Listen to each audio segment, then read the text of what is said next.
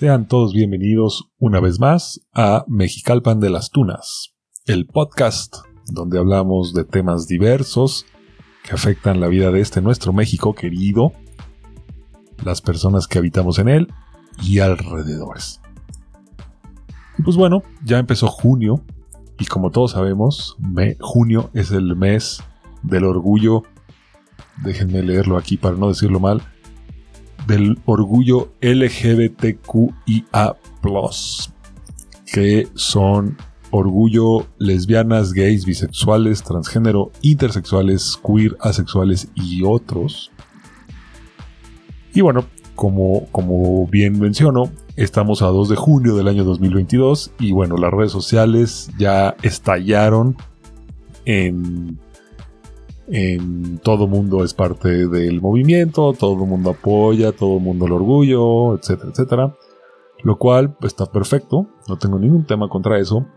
Pero de repente, y honestamente, nunca me había yo preguntado antes, ¿por qué junio? ¿No? ¿Por qué no noviembre? ¿Por qué no octubre? ¿Por qué no... ¿Qué, tiene de especial junio, además de ser mi cumpleaños? Eh, que hace que sea el mes del orgullo y en particular el día 28 de junio, que sea el día del orgullo gay y bueno, ya extrapolándolo, pues el mes del orgullo gay. Y pues bueno, eh, este episodio lo pensé en hacer satisfaciendo esa curiosidad, ¿no? Porque realmente no, no, sabía yo por qué. Entonces, bueno, ¿por qué, eh, ¿por qué precisamente el 28 de junio de 1969? Bueno, pues ese día la policía allanó el Stonewall Inn, que es un bar gay que se ubica todavía eh, en, la, en Greenwich Village, en Nueva York. Y entonces entró la policía, al parecer ese día, empezó a sacar a la gente, las empezaron a arrestar y bueno, las tensiones obviamente empezaron a aumentar cuando los clientes que estaban en el bar se resistieron a ser arrestados y más y más transeúntes empezaron a arrojar botellas y monedas a los, a los oficiales. Y la comunidad gay de Nueva York, que ya de por sí estaba oprimida en aquellos tiempos, pues con este incidente eh, dijo hasta aquí. Y estallaron disturbios en, en, en los vecindarios de Nueva York, aledaños a Greenwich Village, y estos disturbios se prolongaron durante tres días. Y bueno, este movimiento se convirtió en un catalizador para un movimiento que ya venía gestándose desde antes por los derechos de los homosexuales, eh, como el Frente de Liberación Gay y la Alianza de Activistas Gays, que seguían o siguen todavía el movimiento eh, por los derechos civiles y el movimiento por los derechos de las mujeres, y entonces, bueno, este, estos miembros realizaron que se realizaban protestas, se unieron con líderes políticos e interrumpieron reuniones públicas para responsabilizar a estos líderes políticos que eran los que, bueno, propiciaban y, y tenían oprimida a, esta, a esta comunidad. Y un año después de estos disturbios es cuando empezaron las primeras marchas del orgullo gay en Estados Unidos. Y bueno, ¿Y por qué el orgullo? Que es el pride en inglés. Este nombre, eh, o, sí, o esta designación del orgullo gay, se le atribuye a una mujer que se llamaba Brenda Howard, o se llama Brenda Howard, que es una activista bisexual en Nueva York, que, se que, que le apodaron la madre del orgullo y quien fue quien organizó el primer desfile del orgullo para conmemorar el primer aniversario del levantamiento de Stonewall. Y bueno, gracias a todos estos movimientos y todo, eh, en 1978, el supervisor de la ciudad de San Francisco, que se llamaba Harvey Milk, que fue uno de los primeros funcionarios electos que eran abiertamente homosexuales en Estados Unidos, encargó al artista y diseñador Gilbert Baker que hiciera una bandera para las próximas celebraciones del orgullo gay en la ciudad. Y entonces Baker, que también era un destacado activista por los derechos de los homosexuales, se inspiró en las franjas de la, bandera estadounidense pero decidió utilizar el arco iris para reflejar los muchos grupos que hay dentro de esta comunidad.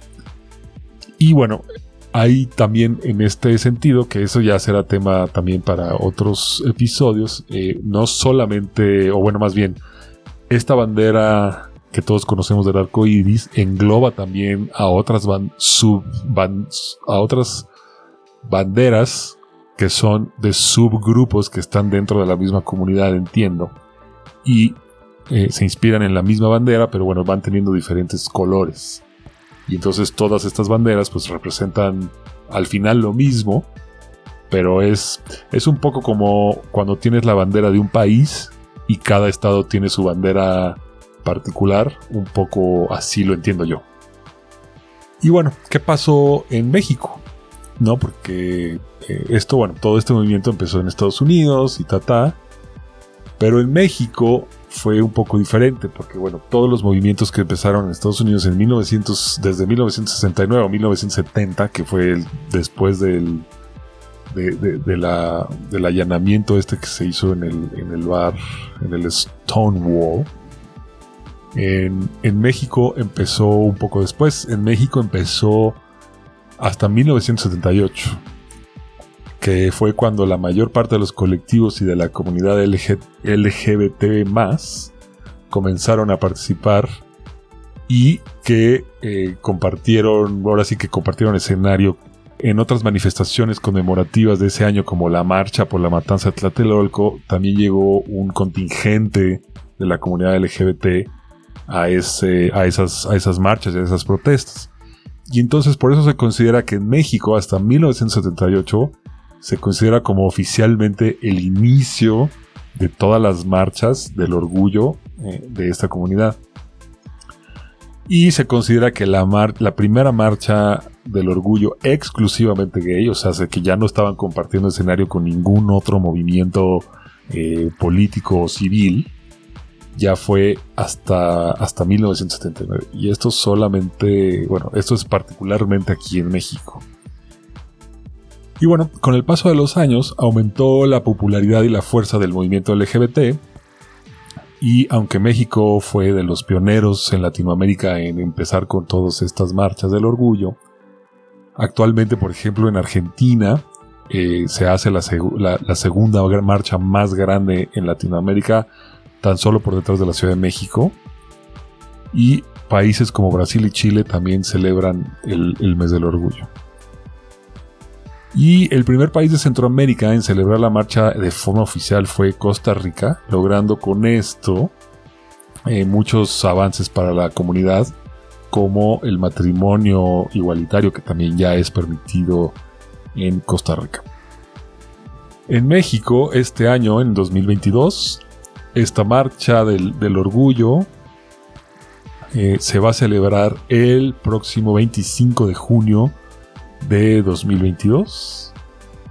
Ahora sí que para toda la gente que esté escuchando este podcast y se quiera unir a la marcha, porque si algo tiene súper chido, que a mí se me hace súper chido la comunidad, perdón, lo tengo que leer para no decirlo mal, LGBTQIA Si algo tiene bueno es que ellos no discriminan no les importa si eres homosexual o no, pero si te quieres unir a la marcha te van a aceptar y puedes estar con ellos y eh, pues es, es, es, algo padre, ¿no? Qué bueno que lo hacen, la verdad. Sí, sí me... Sí es, es algo que, que celebro que suceda en todo el mundo. Y pues bueno, esto es, como les decía al principio, bueno, pues esto satisface mi curiosidad de por qué la marcha al orgullo es en junio, ahora ya lo saben, ahora ya lo sé también, ya sé lo que pasó y lo que motivó a esta comunidad a, iniciar estas, estas marchas. Muchas gracias por su atención y con esto cierro el episodio. Un episodio corto que espero les haya aumentado un gramito la cultura general y pues ahora ya saben por qué la marcha del orgullo gay es en, en junio. Muchas gracias por su atención y hasta la próxima.